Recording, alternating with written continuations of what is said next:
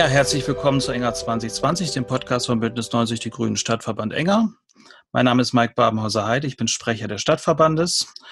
Und äh, diese Folge ist unsere dritte und die wird am 1. Mai erscheinen. Und ähm, das ist ja ein Tag, wo wir normalerweise mit sehr vielen Leuten auf die Straße gehen würden, um für die Rechte von Arbeitnehmerinnen und Arbeitnehmern zu streiten. Es wird es in diesem Jahr in der Form nicht geben. Und deswegen wollen wir uns äh, heute dem Thema Arbeitnehmerinnenrechte insbesondere in einem besonderen Bereich widmen. Wir haben das Thema ja in dem Gespräch mit Britta Hasselmann schon kurz angesprochen, nämlich der sogenannten systemrelevanten Berufe. Also Berufe, die momentan sehr viel Applaus bekommen und ähm, sehr viel warme Worte, aber in denen man an vielen Stellen sehen muss, dass sie doch überdurchschnittlich stark von äh, Frauen besetzt sind und unterdurchschnittlich gut bezahlt werden.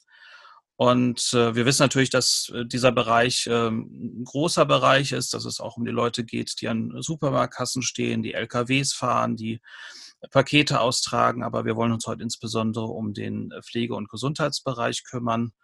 Und ähm, dazu haben wir heute einen Gast bei uns. Das ist äh, Ricarda Lang, äh, stellvertretende Bundesvorsitzende von Bündnis 90 Die Grünen und Frau, Frauenpolitische Sprecherin. Hallo Ricarda. Hi. Hallo. Du äh, warst früher Sprecherin der Grünen Jugend des Bundesverbandes, äh, zusammen mit Max Lux, der auch aus NRW kommt. Und du bist beim letzten Bundesparteitag in Bielefeld, also praktisch vor unserer Haustür zur stellvertretenden Bundesvorsitzenden gewählt worden und kümmerst dich jetzt um den Bereich, du kommst eigentlich aus Baden-Württemberg. Aber dein Schwerpunkt ist natürlich gerade Berlin, ne? Genau. Genau. Und äh, wie immer dabei ist äh, Regina Schlüter-Ruff ist unsere Fraktionsvorsitzende und Bürgermeisterkandidatin. Hallo Regina. Hallo an euch beide. Mhm. Genau, Regina, systemrelevante Berufe im Pflegebereich. Äh, ja. Wo ist da das Problem? Ja, liebe Hörerinnen und Hörer, in unserem heutigen Podcast geht es um das Thema Care-Berufe.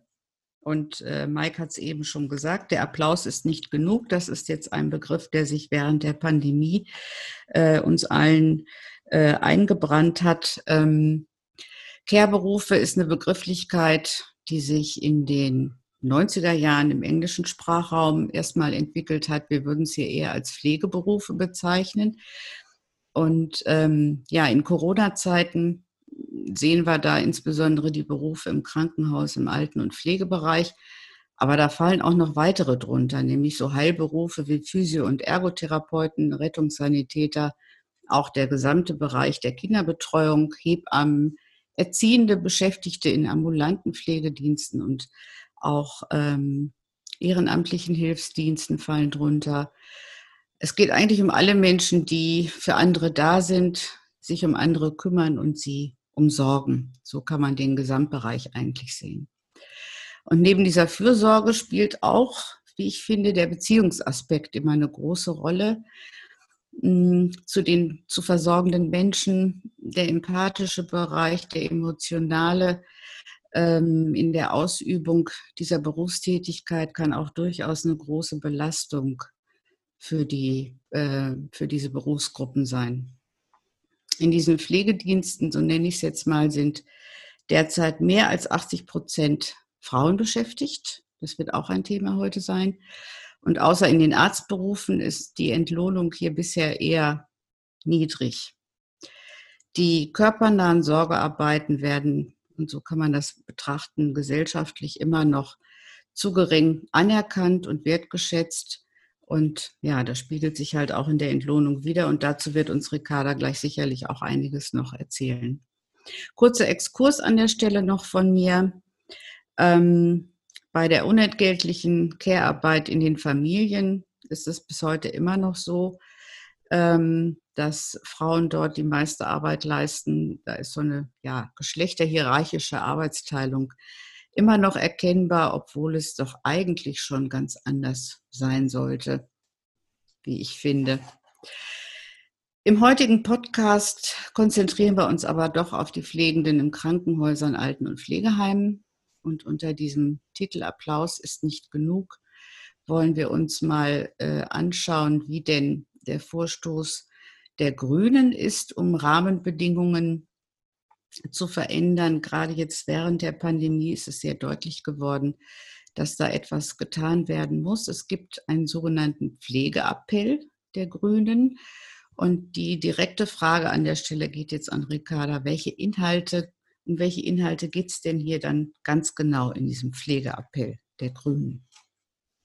Ich würde einmal ganz kurz, bevor ich auf den Pflegeappell direkt eingehe, mich total bedanken für die Einladung heute, weil ich mich sehr freue, dass ihr euren Podcast zum 1. Mai zum Thema Pflegeberufe macht. Weil häufig ist es ja so, wenn man an das Thema Arbeit denkt, wenn man an den 1. Mai denkt, wenn man an Gewerkschaften denkt, denkt man an die Kohlekumpel, gerade in NRW, denkt man an typische Männerberufe, die Menschen, die in der Fabrik hinter ähm, am Schaltband stehen und sowas. Und sehr wenig Menschen denken an Pflegeberufe, sehr wenig Menschen denken denken an Pflegerinnen oder Erzieherinnen oder Hebammen. Dabei ist es eigentlich total krass, dass jede dritte erwerbstätige Frau in Deutschland in einem Care-Beruf arbeitet und 18 Prozent der erwerbstätigen Bevölkerung in einem Beruf, der im weitesten Sinne dem Gesundheitsbereich zuzuordnen ist. Das heißt, wir haben eine unglaublich große Zahl von Arbeitnehmerinnen, deren Rechte eigentlich in der politischen Debatte einen ganz anderen Stellenwert haben müssten. Und das haben wir uns auch gedacht hin zum 8. März. Regina, du hast schon richtig gesagt, wir haben einen sehr, sehr hohen Frauenanteil, sowohl in systemrelevanten Berufen als auch im gesamten Gesundheitsbereich, 80 Prozent der Pflege. Deshalb haben wir dieses Jahr zum 8. März, dem Internationalen Frauentag, unsere Who Cares-Kampagne gestartet. Who Cares, das lässt sich so ein bisschen übersetzen in, wer kümmert sich eigentlich um die, die sich kümmern. Und wir wollten als Grünes sagen, wir kümmern uns. Uns kümmert es, wie es denen geht, weil denen geht es gerade an vielen Stellen wirklich schlecht während sie eine wirklich große Verantwortung haben. Ich meine, das merken wir nicht erst jetzt in der Corona-Krise. Wir vertrauen Pflegerinnen, Erzieherinnen, unsere Kinder an, wir vertrauen unsere Eltern an, wir vertrauen selbst auf sie, wenn wir in Notlage geraten, wenn es uns mal schlecht geht. Äh, die Verantwortung ist eigentlich riesig und trotzdem ist der Lohn gering, die Mitspracherechte sind gering und die Arbeitsbedingungen sind oft schlecht. Das sehen wir nicht erst jetzt in der Krise, sondern Überlastung, äh, über zu viel Verantwortung. Zum Beispiel die Situation, dass eine Altenpflegerin die ganze Nacht lang alleine ist mit einer ganzen Station. Das war auch schon vor der Corona-Krise leider Alltag. Und deshalb haben wir gesagt, Wertschätzung, Dankbarkeit ist nett, aber mehr Kolleginnen sind eigentlich noch viel netter. Und deshalb sind unsere Forderungen erstens, es braucht sehr viel mehr Personal in der Pflege. Es gibt gerade viel zu wenig Leute und wir merken, dass Stationen unterbesetzt sind. Das führt natürlich dazu, dass die Menschen, die da sind, zu viel arbeiten und in ihrer Arbeitszeit zu viele Patientinnen versorgen müssen und zum Beispiel kaum mal Zeit haben, mit dem Patienten auch mal die Hand zu halten, sich auf ihn einzulassen, Gespräch zu führen, wirklich auch sich emotional zu sorgen, was auch wiederum belastend ist für die Mitarbeiterinnen selbst, die das ja oft auch sich den Job ausgesucht haben, weil sie die Arbeit am Menschen mögen und weil sie die Arbeit am Menschen gut können. Und wir wollen, dass es verbindliche Personalbemessungsinstrumente gibt, sowohl in der Altenpflege als auch in der Krankenpflege und dass es ein massives Investitionsprogramm gibt äh, von Bundesebene aus, wo jetzt Geld in die Hand genommen wird, damit endlich mehr Pflegerinnen eingestellt werden. Das ist der erste Punkt. Der zweite Punkt sind natürlich die Löhne.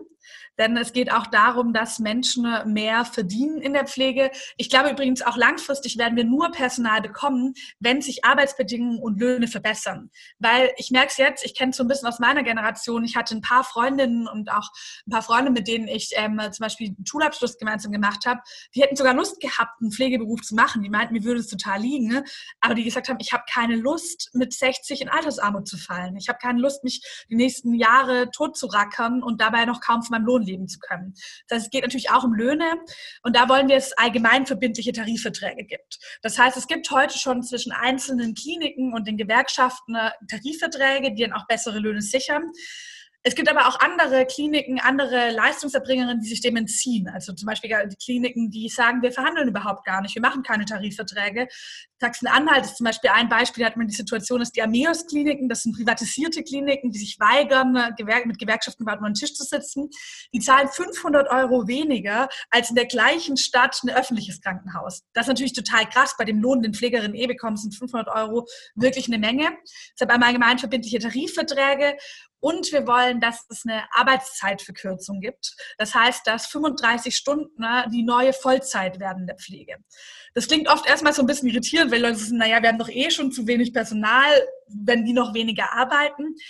Das Ding ist aber, dass heute schon viele Leute diesen Job gar nicht langfristig ausüben können. Wir haben ganz viele Menschen, die jetzt schon in Teilzeit gehen und wir haben ganz, ganz viele, insbesondere Frauen, die verfrüht in Rente gehen.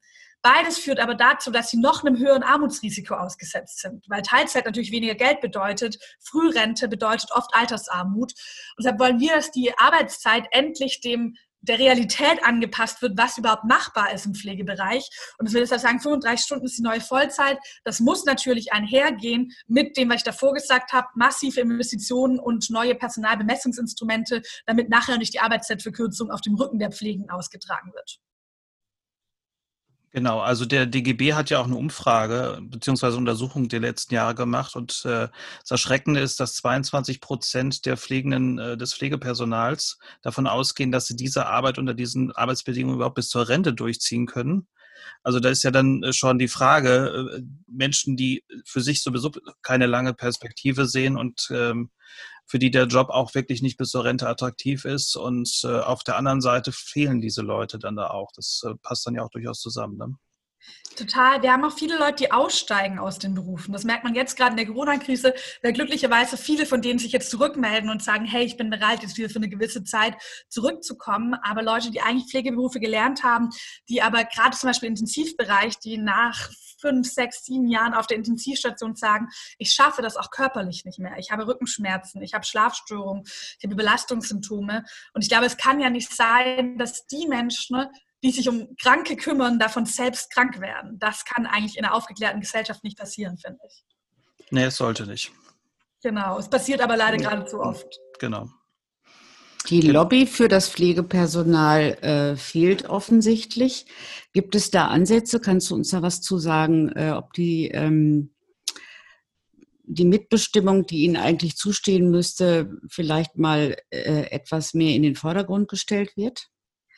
Eine ganz wichtige Forderung, die wir da auch als Grüne haben, ist die Pflegekammer. Das heißt, eine Form der ständischen Vertretung von Pflege, Pflegenden. In ein paar Bundesländern gibt es die schon, wo alle Pflegenden, ähm, wo alle Pflegerinnen Mitglied darin sind und die sozusagen so eine ständische Interessensvertretung nicht im Sinne von Lohnverhandlungen oder sowas, das liegt bei den Gewerkschaften und sollte auch bei den Gewerkschaften liegen, aber zum Beispiel bei der Frage, wie Berufsbilder ausgeformt werden. Weil ein Problem, was auch für viele Leute, die auch länger in der Pflege sind, frustrierend ist, ist, dass es manchmal, das lockert sich langsam und wird langsam ein bisschen verbessert, aber so ein bisschen traditionell gewachsen gibt es in unseren Krankenhäusern oft noch dieses Bild der Ärzte, der Götter in Weiß, das sind die, die über alles bestimmen und Pflegerinnen sind so ein bisschen Zuarbeitende.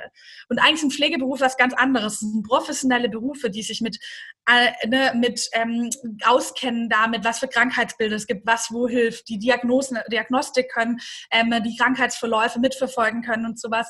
Und ich glaube, da sozusagen auch in den Krankenhäusern Kulturwandel hinzubekommen, dass Pflegerinnen mehr Rechte bekommen, auch mehr Möglichkeiten. Damit werden übrigens auch Ärztinnen wieder entlastet. Und ich glaube, um all das hinzubekommen, braucht es eine Form von einer selbstbewussten Vertretung von Pflegerinnen, weil auch das merken wir jetzt, wenn wir über den Gesundheitsbereich reden, auch in einer Phase wie Corona, wo die Debatte über Gesundheit total vorhanden ist, kommen doch oft wieder nur Ärztinnen zu Wort, weil sozusagen Pflegerinnen oft nicht das Gesicht haben, oft nicht die Stimme haben, die für sie spricht. Das heißt, die Pflegekammern. Dann äh, geht es, glaube ich, auch darum, dass mehr Gewerkschaften den Fokus legen auf Pflege und dass auch mehr Pflegerinnen sich in Gewerkschaften organisieren, weil all das, zum Beispiel allgemein verbindliche Tarifverträge, setzen auch starke Gewerkschaften voraus.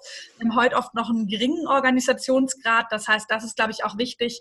Da erlebe ich aber gerade auch so ein, eine Veränderung innerhalb der, Pflege, innerhalb der Pflegerinnen, weil, glaube ich, die Leute merken jetzt gerade, ist ja auch viel mit Frust verbunden. Also ich erlebe es gerade gerade viel, wenn ich mit Pflegerinnen rede, ähm, die sagen, naja, für uns wird jeden Abend auf dem Balkon geklatscht, aber am Ende kommt wahrscheinlich die Abfragprämie, will die schneller als unser Pflegebonus kommt. Also seit sechs, sieben Wochen reden wir darüber, wie wichtig Pflegerinnen sind. Es wurde immer noch nicht geschafft, bundesweit eine Prämie überhaupt nur für die Phase von Corona einzuführen, geschweige denn langfristige Lohnverbesserungen. Und ich glaube, hier auch sozusagen die gewerkschaftliche Organisierung. Und dann ist es natürlich natürlich auch eine Frage von Parteien. Ich glaube auch wir, dass wir viel mehr den Kontakt suchen zu Pflegerinnen selbst. Also nicht nur über sie reden, sondern wir haben ja auch viele bei uns in den Reihen, denen Gehör zu verschaffen, da Kontakte aufzubauen. Dabei muss man natürlich immer ein bisschen sehen, das merkt man jetzt auch in der jetzigen Phase, dass natürlich oft die Leute, die gerade besonders betroffen sind von sozialen Härten, die Leute, die besonders betroffen sind von den Problemen und den Versäumnissen zum Gesundheitssystem, nicht die Zeit haben, sich politisch zu organisieren. Wenn ich jetzt gerade eine Nachtschicht mache, ich komme morgens zurück und muss dann noch mit meinem Kind, das im Homeschooling ist, Hausaufgaben machen, dann nochmal schnell eine Demo zu organisieren oder zu einer Partei mit dir zusammenzukommen, ist schwierig. Das heißt, ich glaube, da müssen wir auch gucken, wie wir als Partei Möglichkeiten von Niedrigschwellen mitmachen, Räume schaffen und ähm, mit Organisationen mehr in Kontakt kommen. Ja, das äh, kann man, man, viele arbeiten auch selbst ausbeutend, muss man auch sagen. Also es ist, ist, ein Beruf, wo Leute auch reingehen, weil sie überzeugt sind von diesem Beruf, trotz der schlechten äh, äh, Arbeitsbedingungen. Und da gerät man natürlich schnell in eine Situation der Selbstausbeutung und da hat man natürlich dann auch nicht die Zeit zu sagen, ich werde mal Lobby für meine eigene, ähm, für meine Arbe eigene Arbeitsgruppe. Aber die Pflegekammer, ich meine, das ist ja eine Sache, die auch eine bundesweite Relevanz hätte. Also es ist ja in NRW ist das ja momentan noch in so einem Prozess, ja, die Frage, ob es eine Pflegekammer geben soll. Aber eigentlich braucht es ja wirklich so eine bundesweite Geschichte. Und du hast ja eben auch gesagt, ähm, 1. Mai ist ja so eine Kumpeltag ja, so der, der anderen Berufsgruppen. Und da, auch da nimmt man letztlich weniger äh, die äh, Pflegekräfte wahr. Also letztlich auch da bei den Gewerkschaften noch eine größere Verantwortung. Aber letztlich die bundesweite Pflegekammer wäre, glaube ich, ein ganz wichtiger Schritt, nicht wahr? Auf jeden Fall. Und das ist auch eine Forderung, die ich ganz stark von den Pflegenden selbst mitbekomme. Also die wirklich sagen, wir wollen das und wir wollen es da organisieren. Ähm, und ich glaube, das ist auch wichtig, dass wir da als Grüne dranbleiben und sowohl auf Landesebene, aber eben auch auf Bundesebene Druck machen. Du hast eben gesagt, dass äh, mehr Personal eingestellt werden soll. Ich glaube, 25.000 äh, ist in dem Appell äh, als Zahl. Ähm, aber auch jetzt mit Leuten, die im, im, Pflegebereich arbeiten, gesprochen, sagen ja, das ist dann ganz gut. Bloß wenn das nachher dann sozusagen in den Personalplänen an anderer Stelle wieder ausgeglichen wird, ähm, dann bringt das auch nicht viel. Also es muss ja dann wirklich auch netto 25.000 mehr Leute sein, damit wirklich effektiv was äh, passiert. Also das muss man ja dann auch so hinkriegen, dass die Krankenhäuser das wirklich umsetzen müssen, nicht wahr? Auf jeden Fall. Und man muss natürlich auch schauen, was passiert dann direkt in den Krankenhäusern und genau, was wird da irgendwie auch umgelagert oder sowas. Ähm, und ich glaube, jetzt gerade sehr akut müssen wir uns auch damit beschäftigen, dass nicht jetzt die Corona-Krise eher nochmal dazu genutzt wird, da ähm, Dinge auszuhebeln, die sogar schon beschlossen wurden und die sozusagen sogar schon vorgesehen wurden. Wir sehen zum Beispiel jetzt, dass gerade Spahn gesagt hat, wir müssen jetzt wieder zum Normalbetrieb der Krankenhäuser schrittweise zurückkehren. Und der dafür lang, äh, ein langes Papier vorgelegt, was sozusagen dafür für Abwägungen, was dafür für Schritte geschaffen werden müssen, wie man sozusagen zum Beispiel wieder mehr Operationen, die nicht Corona-bedingt stattfinden, um, ähm, umsetzen kann in Krankenhäusern. Was dabei nicht vorkommt, sind zwei Sachen. Und zwar einmal einmal die Zwölf-Stunden-Schichten, die jetzt Corona-bedingt eingeführt wurden, in der Pflege wieder abzuschaffen. Und ähm, zweitens die Personaluntergrenzen, die eh schon viel zu niedrig waren, die jetzt wegen Corona-bedingt ausgesetzt wurden, die wieder abzuschaffen. Das heißt, hier laufen wir gerade auch Gefahr, dass der Normalbetrieb in den Kliniken dadurch wiederhergestellt wird, dass der Ausnahmezustand bei den Pflegenden dauerhaft verankert wird und die nachher eigentlich die Leidtragenden sind. Und ich glaube, genau da ist es auch wirklich immer wichtig, genau hinzuschauen, was passiert in den Kliniken, wofür wird was genutzt, wie werden welche Rechte umgesetzt und wie eben auch nicht. Ja, und man darf auch nicht vergessen, die Frage, gibt es genug Schutzmasken und so, das ist, ist ja auch etwas, was gerade in den Kliniken das Pflege, Pflegepersonal sehr belastet. Normalerweise wäre das ja jetzt der Zeitpunkt zu sagen, wir machen mal Druck, weil man sieht jetzt, wie wichtig wir sind, dass, dass wir da äh, mehr bekommen. Allerdings äh, widerspricht das natürlich auch dann viel bei vielen dem Arbeitsethos. Das ist dann wieder die Selbstausbeutung. Wir können halt nicht streiken, wir sind wichtig. Und das ist dann natürlich eine schwierige Kombination, die natürlich den politischen Bereich dann auch äh, wichtiger macht als bei anderen Arbeitsbereichen. Äh, Total. Ich würde da auch eine ganz besondere Verantwortung von politischer Seite sehen. Also ich glaube, einmal verändert sich, wie gesagt, da gerade auch in der Pflegeschaft was, wo die Leute sagen, okay, jetzt ist es eigentlich mal der Zeitpunkt, sich zu organisieren. Wir nehmen es nicht mehr hin. Ich sehe da auch großes Potenzial sozusagen auch in der Vernetzung und Bündnisarbeit in den nächsten Monaten, dass da eine stärkere Organisierung reinkommen wird. Aber klar, natürlich gibt es dieses Momentum. Ich war ähm, vor ein paar Monaten äh, in einer ähm, Hall, ähm, nee, Magdeburg war der Streit, Magdeburg beim Streit dabei von diesen Amios-Kliniken, die ich vorher genannt habe, wo die Belegschaft gestreikt hat. Und da waren auch viele Leute, die meinten, das Liebste, was ich gerade machen würde, wäre zurückzugehen zur Arbeit, weil ich habe alle meine Patienten im Kopf. Ich weiß, wo gerade Herr Schröder liegt und irgendwie was dem da, was dem gerade da irgendwie, was da nicht gut laufen könnte. Und ich weiß, wo Frau Menger liegt irgendwie, die die Probleme hat und die morgens das nicht merken soll. Also ne, das ist ja total krass, dass eigentlich ähm, an vielen Stellen sozusagen natürlich da ja auch der direkte Kontakt. Und ich finde ja, das Schlimme ist auch, dass unser Gesundheitssystem, so wie es gerade aufgebaut ist und so wie es auch finanziert ist, das ausnutzt. Weil es ist ja eigentlich gut. Also es ist ja sinnvoll, dass Pflegende Interesse an ihren Patientinnen haben. Das ist ja auch gut, um die Würde der Patientin zu schützen, dass sie als einzelne Personen wahrgenommen werden, dass sie als Person Menschenwürde wahrgenommen werden. Und das ist ja eigentlich sozusagen, sollte ja nicht das Ziel sein, dass das abgebaut wird, sondern es sollte das Ziel sein, dass Pflegerinnen das ausleben können, ohne dabei ausgebeutet zu werden. Und ich würde auch sagen, dass man hier einen ganz besonderen politischen Auftrag, zum Beispiel, ich hatte vorher die allgemeinverbindlichen Tarifverträge ähm, genannt. Ich finde auch, wenn es nicht gelingen sollte, allgemeinverbindliche Tarifverträge zu schaffen, ähm, weil es gar nicht zu Einigungen kommt, wäre es auch eine Möglichkeit, zum Beispiel zu sagen, die Pflegeversicherung wird gesetzlich dazu verpflichtet, nur noch mit ähm, Arbeitgeberinnen zu arbeiten, die tariflich bezahlen. Also da sozusagen auch ein stärkeres Eingreifen von der Politik. Man muss jetzt sagen, wir haben auch, wir haben ein Sozialstaatsgebot und Gesundheitsversorgung ist Teil von staatlicher Daseinsvorsorge. Das heißt, der Staat hat hier auch eine ganz besondere Verantwortung gegenüber denjenigen, die in diesem Bereich arbeiten und eine ganz besondere Verantwortung gegenüber denjenigen, die Patientinnen sind, die auch darunter leiden, wenn Pflegerinnen überlastet sind, wenn Pflegerinnen zu wenig Zeit haben. Das heißt, ich finde, hier lässt sich auch eine ganz besondere politische Verantwortung und auch notwendigkeitspolitischen Eingriffs ableiten. Ja, auch gerade mit Blick auf die nächste Generation der äh, Pflegekräfte. In dem Appell äh, steht ja auch drin, dass äh, eine kostenlose Ausbildung für alle Pflegeberufe beziehungsweise alle Care-Berufe es geben soll. Genau, auch zum Beispiel für andere Gesundheitsberufe. Ich glaube, Regina hatte die vorher in ihrem Eingangsstatement schon mal genannt. Es gibt ja auch Physiotherapeutinnen zum Beispiel, mhm. also viele gesundheitsnahe Berufe. Ähm, und da ist es ganz häufig so, dass man heute noch Schulgeld zahlen muss. Auch da haben wir eigentlich einen Personalmangel. Und es ist ja total absurd, dass Menschen, die Bock haben, in einem Beruf zu arbeiten, wo ganz viele Leute fehlen, dass die auch noch dafür bezahlen müssen. Und ich glaube, auch im Sinne von einem guten Gesundheitssystem ist auch deren Absicherung total wichtig. Man hat das jetzt gemerkt, dass zum Beispiel in den ersten Schutzpaketen für Ärztinnen und für Kliniken und sowas immer die gesundheitsnahen Berufe, die Therapeutinnenberufe, die Physiotherapeutinnen etc., dass die immer rausgefallen sind, die aber einen total wichtigen Beitrag zum Gesundheitssystem leisten, weil sie eben oft nicht als gleichwertiger Teil des Gesundheitssystems anerkannt werden. Ich glaube, auch da nochmal die bessere Absicherung, die bessere Verankerung auch in der Finanzierung zu machen, ist total wichtig. Das ist ja eine Frage der Wertschätzung letztlich, ne? Also genau. die, genau, welchen gesellschaftlichen Wert hat diese Arbeit? Und wenn genau. man sagt, okay, das ist ein Privatvergnügen, ob du den Job überhaupt übernehmen willst, dann ist das ja auch gleich wiederum was ganz anderes. Ne? Abgesehen ja. vom größeren Risiko ja. für die Einzelnen. Genau.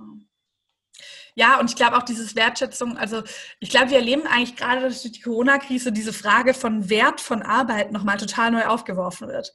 Das steckt ja auch schon so ein bisschen in dem Begriff der systemrelevanten Berufe. Ich kenne den Begriff systemrelevant eigentlich ursprünglich immer noch total aus der Bankenkrise. Das war immer ne, 2008, ja. 2009, ja. war immer Banken sind systemrelevant. Und jetzt sehen wir doch gerade, das sozusagen. Auf einmal sind es Menschen, ne? Das genau, sind es Menschen und sind es Menschen, die sonst so oft unsichtbar sind. Das ist ja eine Arbeit, die oft total untergeht. Das ist ja auch über den Pflegebereich hinaus. Während, also ne, die Kassiererinnen Supermarkten, so, das sind ganz oft Dinge, die wir total voraussetzen. Und ich finde ganz spannend, dass eigentlich gerade in dieser Krise nochmal, glaube ich, vielen Leuten bewusst wird, wie sehr unsere gesellschaftliches Zusammenleben, aber tatsächlich auch unser wirtschaftlicher Wohlstand darauf beruht, dass Frauen sich kümmern, dass Frauen sich um Essen kümmern, dass sie Kinder erziehen und zwar sowohl immer in den eigenen vier Wänden und da unbezahlt, als eben dann auch in der Kita oder im Pflegeheim oder im Supermarkt unbezahlt. Und ich glaube, das ist auch für eine feministische, sozusagen für einen feministischen Aufbruch eigentlich gerade ein total wichtiger Punkt, zu sagen, naja, wir stellen jetzt die Frage von Wert von Arbeit nochmal neu. Und wir stellen vor allem auch die Frage nach dem Wert von Arbeit von Frauen nochmal neu. Das ist ein sehr guter Punkt, der mir auch sehr, sehr wichtig ist, Ricarda. Ja, ich äh, bedanke mich sehr bei dir. Du hast uns äh, viele Aspekte, was die Rahmenbedingungen in diesen Care-Berufen angeht, nochmal sehr deutlich gemacht, auch deutlich gemacht, welche bundespolitischen Rahmenbedingungen wichtig sind, die wir als Grüne jetzt auch dringend in die Diskussion bringen müssen. Also Herr Spahn hat noch ein bisschen was zu tun in den nächsten Monaten auf alle Fälle. Ähm, ich bedanke mich für deinen Beitrag hier heute und möchte noch einmal äh, eingehen darauf, was wir denn vielleicht in der Kommune in Enger aus diesem heutigen Podcast äh, ziehen könnten. Ähm, so die Themen Pflege, Altenhilfe, Gesundheit sind ja nicht äh, explizit erstmal so Themen, die man in einer Kommune behandelt. Und bisher haben wir das eher stiefmütterlich gemacht und eher am Rande. Aber ähm, gerade mit dieser Pandemie und den Dingen, die mit den Arbeitsbedingungen der Pflegenden zusammenhängen, wird es doch immer deutlicher, dass man auch in einer Kommune ähm, ja gemeinsam Strukturen schafft, neu schaffen muss, um auch mit den jetzigen Akteuren, die schon da sind in der Stadt, einen neuen Ansatz äh, zu schaffen und zu entwickeln mit dem Ziel, lebenswerte Quartiere für alle Generationen zu schaffen. Und das nehme ich so für, von heute aus diesem Podcast für mich, für uns mit. Ich bedanke mich bei euch beiden und sage, bleibt gesund. Ja, schließe ich mich an. Danke, Ricarda. Vielen, vielen Dank euch. Sehr gerne. Bis dann. Tschüss. Bis dann. Tschüss.